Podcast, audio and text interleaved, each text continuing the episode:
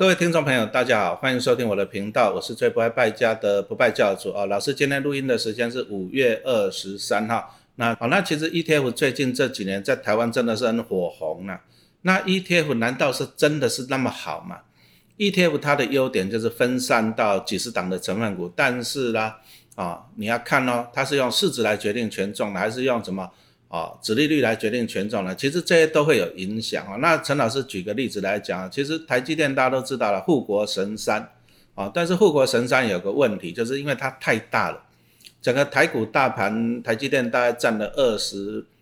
八趴的权重。那大家最熟悉的零零五零哈，陈老师常常在讲，里面有四十六趴是台积电。那投资的你要去思考这个问题啊。你买零零五零，你本来是希望说分散到五十档的成分股，结果台积电就占了四十六趴，啊，因为台积电的市值太大了嘛，对不对？那你买一档零零五零，你等于就是在买台积电嘛，对不对？那这样子我也常常讲，这就碰到一个问题，就是成也台积电，败也台积电，哎，那又衍生一个问题了，那你干嘛不去买台积电，对不对？好，所以说陈老师就买台积电，不买零零五零，好，那。零零五零不是它的问题，而是说它的指数的逻辑就是用市值来决定权重啊，因为台积电的市值是三兆嘛，这，这非常的大，红海才一兆多，一兆已经很大了哈。所以说我们今天跟大家分享就是说，你以为了 ETF 它是分散到几十档的成分股，但是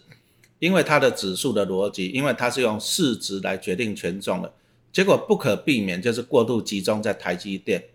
那这样会有一个问题啊，就是台积电会压缩到其他成分股的一些权重，因为台积电已经吃掉快一半了嘛。那表示说，就算有其他的成分股、其他的产业表现得很好，那也贡献不回来呀，因为它的权重太小了嘛，对不对？其实我们常常讲一个啊，很简单的，比如说你今天啊带一个球队去比赛好了，那你如果说你希望你的选手是每一个人的得分都一样多，还是说你的得分有一半是集中在某一个选手？哇，那这样子风险很高。那万一那一个选手表现不好怎么办？那同样的，台积电陈老师报太久了，我从民国七八十年报到现在，台积电从几十块钱涨到了现在五六百块钱。讲实话了，台积电陈老师认为最好的时间也过去了啦。你说台积电现在五百多要涨到一千，我都觉得有点困难了。好，那如果说台积电涨不动了，那你买到的那些又是用市值来决定权重的 ETF。那你反而会被台积电拖累哦，哦，因为台积电，你你想想看嘛，台积电有没有可能再涨十倍，从过去的五十涨到现在五百呢？那你台积电有没有可能再从五百涨到五千？啊，这个我相信这个是很困难的啊，所以说台积电哈，这个真的是一个很大的变数了哈。那所以说呢，陈老师最近研究 ETF，我还蛮喜欢一档叫做等权重的啊 ETF，什么意思？你五个选手出去比赛，比如说拿了一百分，我最希望是每一个拿二十分。我不要一个人拿五十分去，这样太过于集中也不好哈。所以说 ETF 的重点就是分散，那你分散的重点就是每一个的表现要很均衡，好啊。但是零零五零这一类用市值来决定权重了，因为台积电太大了，那它一定过度集中于台积电。那台积电万一将来涨不动，那怎么办呢？对不对？啊，所以说这个我还蛮喜欢的。这个兆丰投信推出一档，好零零九二一，这个九二一很好记了，对不对哈？零零九二一哈。哎，它是国内应该是唯一啊，目前第一档的那一个等权重的 ETF。那这个特点在哪里？我们特地请到了专家，那个兆丰投信的投资长来跟大家分享。来，先自我介绍一下。呃，老师好，那各位听众大家好，我是钟毅，然后是兆丰投建的投资长。那其实我们做了一些 ETF，还蛮有特色的。那其中呃最主要就是在想要给投资人带来可以长期做一些投资稳健，然后又可以符合我们要的一个呃 ETF 的特性分散。所以其实我们推出等权重的这样的一个产品哦。那等权重这边的概念，其实想跟呃各位听众做一些呃分享的是在。等权重其实就是 n 分之一的一个概念。那 n 分之一其实大家很直觉就是平均数嘛。那平均数这个概念的话，其实跟大呃介绍几个有趣的数字哦。如果说我们在看台湾的五十档股票最近这三年以来的话，但如果我用等权重的概念的话，这三年以来的话，平均数它的报酬会落在多少？它报酬会落在一百一十七哦，几乎就是用市值加权的快超过一倍的一个报酬，所以这也是呃我们看到一个等权重的有趣的魅力的地方。这里我解说一下，其实零零五零啊，其实大家去看那个它的成分股，第一大就台积电占了四十六趴，可是万一台积电涨不动，那这个对零零五零的影响会很大哦。那第二名我记得应该是红海，对不对？还有联发科，哎，占了三四趴左右了啊。从这里我们可以看得很清楚，就其实很简单啦。第一个，台积电涨不大动了，那它如果说零零五零占太大权重，就变成拖油瓶。那台积电占太大权重，就其他好的产业哦。我们等下要请中医来讲说，哎，好像等权重有些产业反而可以冒出头嘛。嗯。可是，在零零五零里面呢，因为台积电占太多了，所以说可能某一档公司不错，可是它占比太小，只有零点几趴。它就算涨一倍，其实它贡献也很少。呃，这边再跟大家分享一下，就是说，其实我们的零零九二一里面的话，不止在个股的分散，其实我们特别又采用了产业的分散，所以我们等于是在台湾的，我们知道台湾的产业轮动特性的非常明显哦。例如各呃各年度来讲的话，其实都有特别的一个产业，例如我们看到从。二零一八年来看的话，其实水泥类股表现很强哦，其实大概就占了十三个 percent，然后当期大盘其实才负五个 percent。那接下来各年度的话，像汽车类股也曾经有涨到八十五个 percent，然后二零二零年是造纸，二零二一年是航运，二零二二年是电气电缆，其实它都会比大盘高出很多，所以。台湾在类股轮动非常的一个明显，那有没有办法拿一个产品可以把这个类股轮动的特性给截取出来？所以，我们这一次的零零九二一的这一档 ETF，其实就是采取台湾二十九个产业，那我们在每个产业里面会选一档龙头的一个股票，形成我们所谓的等权重的一个分散。那我们这边做进一步的说明，像以今年以来的话，表现比较好的一个产业来讲的话，其实是像。呃，电机机械其实涨幅有超过三十个 percent，汽车类股也超过三十五个 percent，那观光的话有二十五个 percent，电脑周边也超过三十，其中涨幅最多的是在资讯服务类有三十八，所以其实整个一个类股在报酬上都比加权来的高。那借由一个类股的一个轮动跟所谓的我们用等权在。类股间用等权的话，其实可以带给投资人在 ETF 上一个很好的一个报酬。那我要请问一下，这个零零九二一哈，它目前成分股是几档？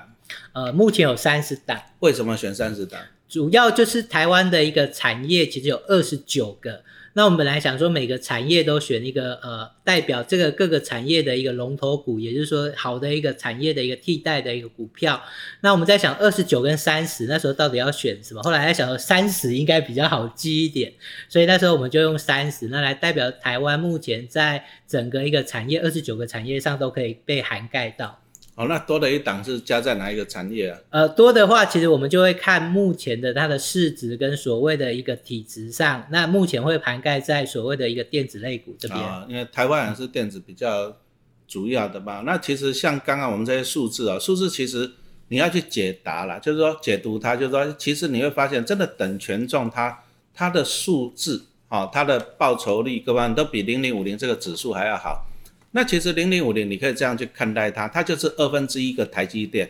好，因为它四十六趴是台积电。那你看看今年台积电也是讲真的就五百块上上下下动不了了。那你看刚我们那投资长讲到了，哎，哇，汽车产业什么电机产业动不动讲涨三十趴，台积电没有涨三十趴了，好，那台积电讲实话就变成那个零零五零的拖油瓶了，哦，真的是这样，因为它有四十六趴是在台积电上面哈，所以说。其实投资掌握反了啊，陈老师反了一个感觉了，零零九二一可以变成我们投资人的标配呢，因为我买了零零九二一，我等于把二十九个产业全部都囊括了，而且都是龙头股，对不对？那这个是标配啊，哦，那什么叫做标配啊？比如说陈老师举个例子，假设啊，假设比如说我投资人我有好了一百万好了，对不对？那你想要投资整个大盘好了，其实我一直强调，我们的大盘我们的权重因为都是不均衡的，因为台积电太大。那你如果说台积电还在以前那么五六十块，我真的觉得零零五零是不错的，因为台积电后来大家都知道涨到六百多，可是现在台积电五百多，你要思考一个问题，能不能再涨到五千多？哈，我我觉得我这辈子，哎，很难了，我个人是这样认为的，对不对？啊，台积电最美的时间过去了，但是台湾还是有很多好的公司，啊，那所以说你看啊，像我我讲实话，像那个刚刚投资人讲到的，就是说，哎。像陈老师最近你也是投资人都知道嘛，对不？陈老师从去年底开始专注是金融股，孤立反弹，可是我就只有抓到金融股这产业啊。你看最近和泰这蹦蹦跳，哎，那个就就没抓到了。啊，你说那电机类股，你说那观光类股，陈老师都没有抓到哦，所以我反而觉得说零零九二一我可以把它当做标配哦，什么意思？比如说我的钱啊，我先拿一半买零零九二一，那你也不用烦恼，为什么？因为这个是圆形的 ETF，你买进零零九二一，你就等于买进二十九个产业三十家的龙头公司嘛，对不对？而且它是等权重，就是每一家公司的每一个产业的比重基本上都是非常非常的接近的，对不对？好，那我剩下的一半的钱这样，我再去重点重点加强嘛，比如说，哎，我觉得我还是喜欢金融股，那我一半钱买了零零九一，我 cover 了二十九个产业以后。我再把我的钱拿去，哎，我喜欢金融股，再拿去投资金融股，或者或者我喜欢电子股，拿去投资电子股嘛，对不对？哦，所以说投资股票就是说，你如果说你买的零零九一这个产品啊，纯属老师分享啊，买卖请自行判断。它的概念就是让你囊括了二十九个产业的龙头股，那好处就是当产业轮动的时候，这个产业涨，那个产业涨，你会赚到啊，啊，你会跟到嘛，对不对？好，那这个是我觉得是。哎，那投资长觉得当做投资人的标配这样的看法，你觉得呢？其实我也非常认同，就是刚刚讲的，呃，等权重的这样的概念，尤其是在台湾用产业的角度来看的话，时间拉得越长，其实它等权重的魅力的效果会更加的一个浮现哦。那同时，像我们看到，不止在台湾有这个感觉，其实在美国也有一个等权重的 S M P 五百的一个 E T F。那其实二十年下来的话，其实它会超过我们的 S M P 五百的一个指数，也快超过了一百个 percent。所以其实它的一个效果。我是很明显的。那在台湾的过去的资料，我们的确也看到这样。那至于说，如果长期投资采用这样的 ETF 的话，也跟呃各位听众报告一下，其实它的波动抗跌程度跟指数比较起来的话，也相对较为抗跌。我们像二二年，我们最有感觉的就是在台股修正，整个台股修正了快十八个 percent，但是我们跌幅因为在产业上分散了，所以其实我们跌幅只有九点九个 percent。那以习的一个角度来看的话，其实因为我们布局在整个产业，那我们都知道台湾的加权指数的一个报酬率很高，所以这个 ETF 历年来的一个息率也会落在四点五到六点五之间，所以对于标配的一个长期投资来讲，其实我们非常建议。哦，这个讲到息这点哦，陈老师再补充一下，因为我长期投资台积电哦，呃，当然陈老师是有赚到了，从几十块涨到几百块嘛，对不对？可是现在台积电脑其实对投资人来讲啊，你不一定可口了。为什么？虽然说今年他说要配息增加了嘛，对不对？变成三块钱嘛，哈，那一季配三块，一年配十二块，可是股价五百多，两趴多一点。所以说其实台积电的息太少了。所以说台湾五十指数里面，因为台积电占了四十六趴，所以说你在领息这里哦，其实台积电也是变成拖油瓶。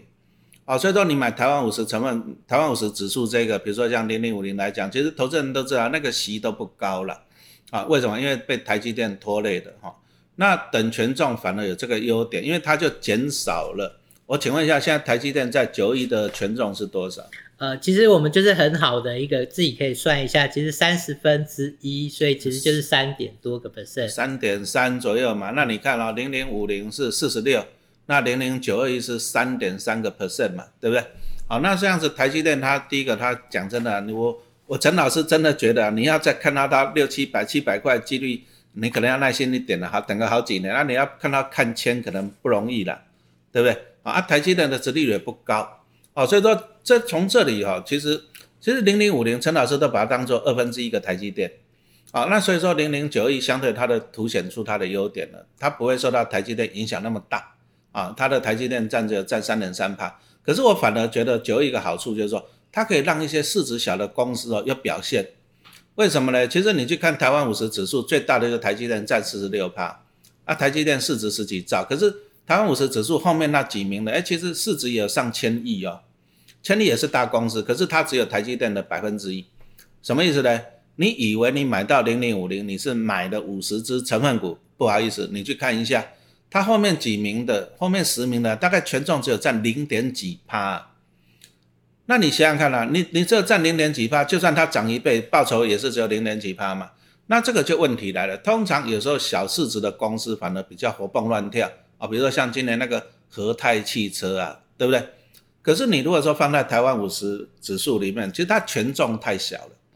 所以让它表现不出来。好，那相对的，你如果说放在零零九二一来讲，那它一个产业它就大概占到三点三趴的权重嘛。那你想想零点几跟三点三趴来比，哦，这个差别是很大的，对不对？所以说，投资长这样这样子，反而看起来就是说，反而它可以让九二一这种权重来这种等。等权重的方式，反而可以让一些小市值的公司有出头天嘛？是，其实我们会知道，其实，在长期下来的话，这些所谓的相对较台积电相对市值相对较为低的这些股票，其实蛮多的股票表现都很好。像我们从过去的一个三年会看到的话，其实，在把台湾市值前两百大的股票来看，做一个排序，以三年的角度来看，我们看到平均报酬大概是一百二十五个 percent 哦。但是同期间的话，大盘其实只有五十个 percent，所以其实光这个数据，我们也知道等权重的魅力的确在跟市值比较起来的话，报酬也又差了一倍哦。这也就是进一步跟大家讲。那另外，其实，在零零九二一很特别的一点，刚刚有提到，除了在比较偏重中小型的这些股票琢磨的机会比较大以外，另外它是有所谓的一个权重再调整的一个机制。也就是说，其实有点像我们在存股的概念，我们希望存股的成本越低越好。那如果在于存股，我今天报酬其实正向的时候，我希望可以做一个获利了结。那等权重的这个再平衡的这个机制，其实就帮投资人在做这个动作。也就是说，我一开始可能每一档股票都是三点三个 percent，但是等到我的股票涨幅比较大的时候，它的市值可能它的权重可能变到四个 percent、五个 percent。那这时候我借由每年会有两次的所谓的再平衡，我就会把多赚的这个两个 percent 给卖回去。然后我如果有些股票表现比较温和、温吞一点，市值可能呃权重掉到了，比如说两个 percent，那我在再平衡的过程中，我就可以逢低再回补回这些股票。所以借由这样的一个再平衡的动作，其实就有点像我们在存股的概念，跟所谓的获利了结的一个动作。其实我觉得等权重还有一个更大的优点，我相信它的波动度会比较低啦。因为台湾哦，台湾产业大家都知道，就是集中在半导体产业、电子产业。好的时候很好，但是呢，我们来看一下，去年从一万八千点跌到一万两千多点，跌了六千点。那你看零零五零里面，你看它最主要成分股，台积电啊、联发科啊、红海呀、那日月光啊、联电啊，其实零零五零里面大概有超过七成是属于半导体产业啊。为什么？因为台积电是占了四十几趴的嘛，对不对？那你看啊，在去年那个这样子盘跌下，台积电大家都知道嘛，从那六百多跌到三百多嘛，对，三百块不见了。零零五零怎么跌的？从一百五十几块跌到九十几块，哦，这也很恐怖。那为什么？因为零零五零这个台湾五十指数，它是挑选市值最大的，而且它是用市值来决定权重的，所以说它不可避免过度集中在半导体产业。哦，那半导体产业，那你看，那从去年修正到现在高通膨嘛，半导体的表现比较少。哦，所以说如果说零零九亿这个等权重的，它就不会过度偏重于这样。电子半导体产业，哎，那其实这股债的时候，你反而投资人可以安心呢，对不对？哦，那甚至在上涨的时候，类股轮动，你看今年从去年到现在，台积电还是动不了，联电也动不了，啊，电子股在休息，但是其他的产业啊，刚刚投资长也讲了好几个产业，甚至观光的产业嘛，对不对？哦，那个涨幅都很轻的，哦，那所以说反而是这样，等权重的反而可以受惠，所以说目前看起来就最起码它光低波动这个就赢了嘛，啊，低波动我这样讲有错吗？呃，对，其实整体来讲，因为有具有分散性，那同时在我们在讲的各个股票的分散以外，产业我们也分散了，所以整体的一个波动度跟所谓的这种市值加权的一个指数来看的话，或是大盘来讲，其实波动度相对也是比较低的。那整体的贝塔来讲的话，其实也落得跟高股息的一些贝塔差不多，大概可以介于零点七到零点八之间。那对于长期的投资人来讲，的确是一个很好的一个选择的一个标的。好，那我们今天非常感谢这个招方投信的投资长跟大家分享零零九一，好，那你不要错过了，我们后面还会再继续跟大家分享。啊，那特别是，哎，零零九一好像快要迎来要第一次配息了哈，那你再关注我们后面的内容，好，谢谢大家，谢谢大家。